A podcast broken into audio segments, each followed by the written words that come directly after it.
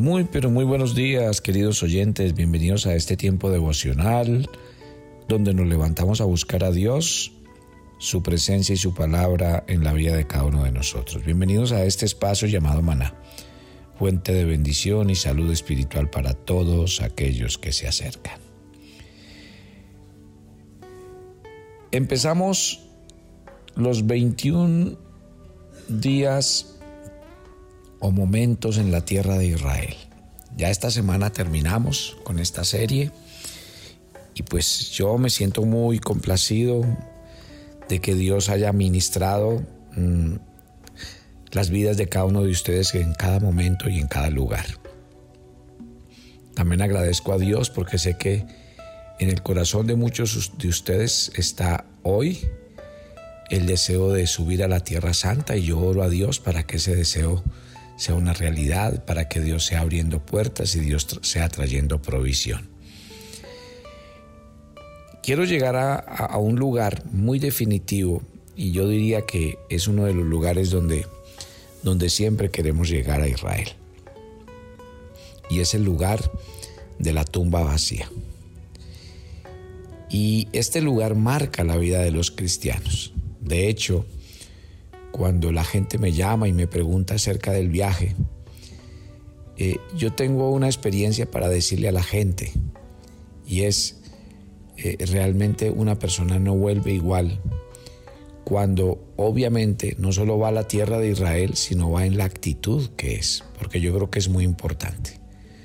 Allá hay dos formas de ir, como turista o hay otra forma de ir y es como peregrino. Y sobre todo, pues eh, en el grupo y en el ambiente que le permita encontrar en cada sitio y en cada lugar la oportunidad de encontrarse con el Dios de la Biblia. Llegar a la tumba vacía, eh, algún día alguien estando en ese lugar, creo que era eh, unos medios de comunicación que venían de otros países, yo acababa de terminar mi tiempo con el grupo que iba y una de las periodistas se acercó y me dijo, mm, yo quisiera hacerle eh, varias preguntas, pero la primera pregunta que me hizo, me dijo, ¿por qué este lugar es importante para los cristianos? Y pues yo quisiera desarrollar esa pregunta esta mañana en este tiempo devocional. Primero que todo, yo creo que hay algo muy trascendental en la vida de un cristiano. Pablo dice en Primera de Corintios en el capítulo 15, si el Señor no hubiera resucitado, vana sería nuestra fe. El sustento de la vida cristiana que nosotros hoy vivimos y tenemos está basada en el hecho de que Jesús resucitó. ¿Y por qué es tan importante la resurrección eh, en la Biblia, en la vida del cristiano? Todo esto está en un contexto. En el Antiguo Testamento eh, se celebraban los sacrificios. Había un día muy especial que se llamaba el Día de la Expiación, porque era el día nacional donde todo el pueblo se reunía alrededor del tabernáculo de reunión y allí el sacerdote ofrecía un sacrificio por todo el pueblo y pedía perdón. Había un detalle interesante. Solo pasaba una vez al año y solo lo podía ofrecer el sumo sacerdote. Era el único día donde el sumo sacerdote entraba en el lugar santísimo del tabernáculo, donde estaba el propiciatorio. Y él entraba y derramaba la sangre esa sangre que tenía como símbolo cubrir los pecados. Bueno, todo el pueblo se reunía alrededor de este evento, era muy importante para ellos. Algo muy interesante es que al sacerdote se le amarraba una cuerda eh, en, uno de sus tobillos. ¿Por qué razón? Porque había un riesgo, y era que el sacerdote Mm, terminaba sin vida dentro del tabernáculo. ¿Cuándo pasaba esto? Si el sacerdote ofrecía un sacrificio y Dios no aceptaba el sacrificio, el sacerdote moría. Lo contrario era que el sacerdote saliera. Cuando el sacerdote salía, había fiesta, había júbilo, había alegría. ¿Y cuál era el motivo? La señal de que el sacerdote saliera vivo quería decir que Dios había aceptado el sacrificio y que los pecados eran perdonados. Había una sensación de perdón, descanso en la conciencia de todos aquellos que se acercaban al lugar. Pues déjeme decirle, Cristo murió por nuestros pecados. Al morir derramó su sangre. Su sangre se ofreció como el sacrificio y como el único precio válido para pagar por nuestros pecados y por la esclavitud. ¿Qué significa que Cristo haya resucitado de los muertos? Resucita eh, eh, significa que Cristo, al ofrecer ese sacrificio, entregar su vida, pagar el rescate, cuando murió y luego resucitó, quiere decir que el Padre aceptó la ofrenda, que el sacrificio fue aceptado, que los pecados fueron perdonados y que lo que pasa en la vida de un cristiano es una verdad. Gloria a Dios. Eso significa la resurrección. Por eso para nosotros los cristianos ese lugar tiene mucho sentido. Sobre todo porque es un lugar donde uno puede entrar. Hay algo que marcó mi vida desde el primer día que fui a Israel y me llevaron a ese lugar. Porque usted allí se va a encontrar en la puerta un letrero. Y ese letrero es el verso de la Biblia, donde los ángeles le dicen a las mujeres, Él no está aquí, ha resucitado. En otro evangelio cuentan cómo el ángel le dice, ¿por qué buscan entre los muertos al que está vivo? Y déjeme decirle que las tumbas en aquel tiempo estaban como, eh, eran como unas especies de cuevas, o sea, en la pared o en la roca se, se taladraba y se hacía una especie de cueva, una losa donde se colocaba el cuerpo envuelto en especies para que se conservara y se pasaba una gran piedra. Eso era una tumba.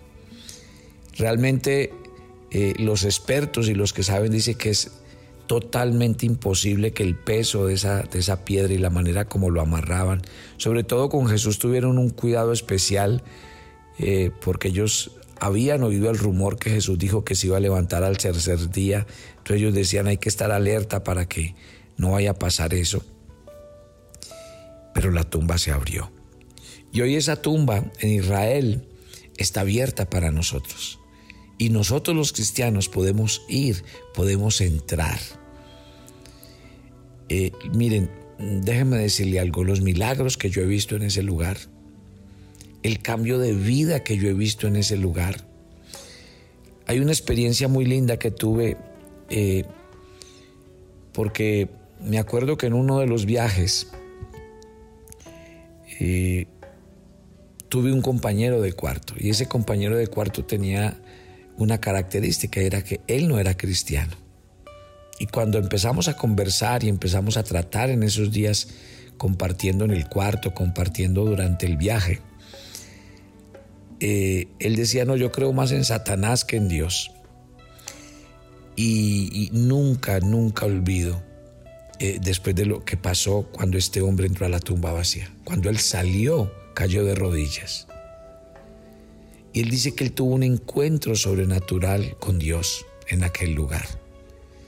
La verdad, eh, allí hemos tenido la oportunidad de orar por muchas personas, por muchos enfermos. Allí han pasado cosas maravillosas, pero sobre todo lo que más pasa es en la vida de cada peregrino, de cada persona, porque el impacto es total. Entrar a aquel sitio y a aquel lugar y reconocer que las palabras de la Biblia son una verdad. Entonces, ¿qué significa la tumba vacía?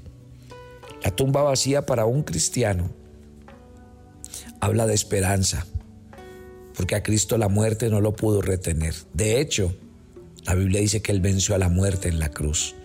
Y por eso Jesús dijo que el que creyera en Él nunca moriría, sino que tendría vida eterna. ¿Sabía usted que los cristianos no morimos? Los cristianos dormimos. Dormimos para nuestra esperanza, para el día en que Cristo volverá por nosotros. Jesús antes de morir le dijo a sus discípulos, me voy a la casa de mi Padre. Y allí hay muchas moradas y me voy a prepararles un lugar. Cuando yo voy a un sepelio, siempre trato de decirle a la gente, tenemos que cambiar nuestra actitud frente a la muerte. Porque para un cristiano la muerte no es lo último, es solo un paso. Y por eso Pablo muchas veces dice que los cristianos no mueren, sino que duermen. Jesús dijo de Lázaro que no estaba muerto, sino que dormía. El concepto es muy claro y la Biblia dice, ni la vida ni la muerte nos podrán separar del amor de Dios. La Biblia dice que Él nos pastoreará más allá de la muerte. Saben, hoy tengo un concepto completamente diferente de la muerte, porque sé que el Cristo que vive dentro de mí murió y resucitó. Y la esperanza bíblica para los cristianos es que con Cristo morimos, algún día vamos a morir físicamente, pero vamos a resucitar para estar con Él para recibir el cuerpo que Él recibió, el cuerpo resucitado y glorificado. Eso es la tumba vacía, un lugar de esperanza. Ninguno de los seguidores de otros dioses y religiones puede ir y encontrar la tumba de su Dios eh, vacía. No, todos encuentran el lugar y el sitio donde murió porque murieron y el hecho de que hayan muerto quiere decir una vez más, son dioses, son ídolos, pero no es el Dios verdadero. El Dios verdadero está vivo y vive por los siglos de los siglos. Y la esperanza para usted y para mí es esa. Por eso yo oro con tanta convicción cuando oro, porque sé que el Dios de la Biblia al que yo oro está vivo, no está muerto, no está ocupado, no le queda grande absolutamente nada. Todo lo puede, todo lo sabe, todo lo conoce y eso es esperanza para un cristiano. Gloria a Dios. Así que si su esperanza hoy está enterrada, deje que Dios haga un milagro, porque Dios quiere resucitar muchas cosas en su vida. Es más, es la especialidad de Dios. La Biblia dice que la matriz de Sara estaba muerta a los 90 años. Dios le regaló el Hijo de la promesa. Es que esa es la especialidad de Dios, dar vida, vida, vida a través de su palabra, vida a través de su obra en la cruz. Por eso la Biblia dice que sin Cristo la gente está muerta en sus delitos y pecados, pero que al recibir a Cristo nuevas criaturas somos, porque el primer milagro es el milagro de la vida, de la restauración. Dios quiere darte un corazón nuevo, una mente nueva, un espíritu nuevo. Dios quiere hacer milagros en medio de tu vida, pero hay que encontrarse con el resucitado. Eh, yo no sé, por cultura, eh, eh, la religión habla de un Dios muerto, de un Dios caído. A veces la gente tiene cuadros, imágenes de un Dios muerto, de un Dios sufriendo.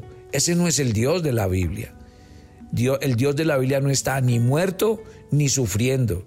El Dios de la Biblia es un Dios real, es un Dios todopoderoso y es un Dios que también tiene esperanza para ti, cualquiera que sea tu situación. Si, déjeme decirle algo antes de orar.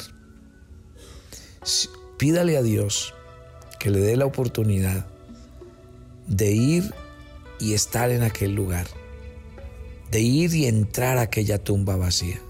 Y si usted tiene la oportunidad de ir, hágalo, no lo piense, vaya y deje que Dios allí hable a su corazón. Padre, muchas gracias por esta mañana. Oro por cada oyente de Maná y oro que en el corazón de ellos retumben las palabras del ángel.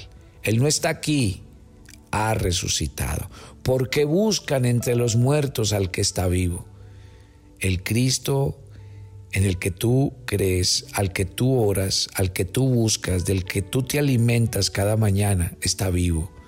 y está vivo para hacer milagros sobrenaturales en tu vida, para resucitar cosas que en tu corazón murieron, sueños, esperanzas, metas. Señor, gracias por este día, gracias por esta mañana y gracias porque tu palabra hoy nos dice, hay esperanza. Tu palabra nos dice que la muerte no nos puede retener. Tu palabra nos dice que tú eres la resurrección y la vida. Tu palabra dice que, los, que, para el cristiano la muerte no es lo último, sino un solo paso. Gracias. Gracias Señor, porque tu palabra nos trae refrigerio, alimento, sustento. Qué alegría escuchar esta verdad esta mañana. Y yo quiero que el Cristo resucitado haga milagros en medio de ustedes, para que ustedes sean testigos y vayan y le cuenten al mundo entero que Cristo está vivo y todavía sigue haciendo milagros y obrando de manera sobrenatural y extraordinaria. Que Dios obre en ti en tu salud, en tu trabajo, en tus finanzas, en cada área de tu vida. Que Dios obre en tu familia y siga haciendo maravillas en medio de ti. Señor, nos encomendamos a ti, pedimos tu bendición para este día, guárdanos, susténtanos y gracias por estar con nosotros. Te alabamos y te bendecimos en Cristo Jesús. Amén y amén. Y yo los espero mañana de nuevo. Bendiciones para todos.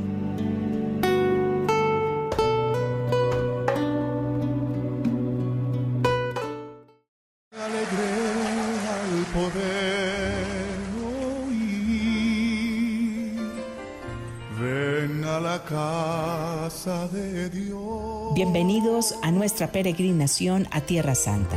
En tus puertas.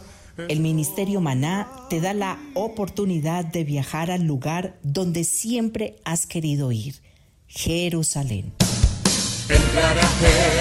Te ofreceremos no un viaje, sino una peregrinación a la tierra de la Biblia. Cada sitio, cada sendero, cada piedra da testimonio de que este es el lugar que Dios escogió y donde Jesús hizo su ministerio. Nuestra peregrinación a Tierra Santa te hace realidad el lugar donde acontecieron los hechos de los textos bíblicos que leemos cada día. Este año visitaremos Turquía e Israel en las fechas octubre 20 a noviembre 2, con todo incluido. Te invitamos a que sigas las huellas frescas de Jesús. En tus puertas estoy aquí, Toma tu agenda devocional maná. El pasaje sugerido para la lectura en tu devocional personal el día de hoy es Romanos 6, del 1 al 14. Los hijos de Dios ya no somos esclavos del pecado. Por tanto, cuando toque a tu puerta, resístelo y vive para Dios. Te invitamos ahora a que respondas las preguntas que encuentras en tu agenda que te llevarán a conocer cada vez más a Dios y crecer en tu vida espiritual. Y para confirmar tus respuestas, visita nuestra cuenta de Facebook Devocional Maná.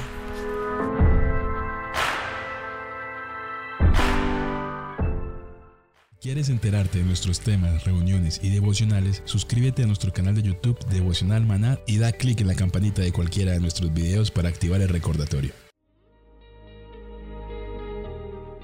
El maná era diario. Se recogía muy temprano en la mañana. Cada uno recogía según su necesidad y se recogía por familias.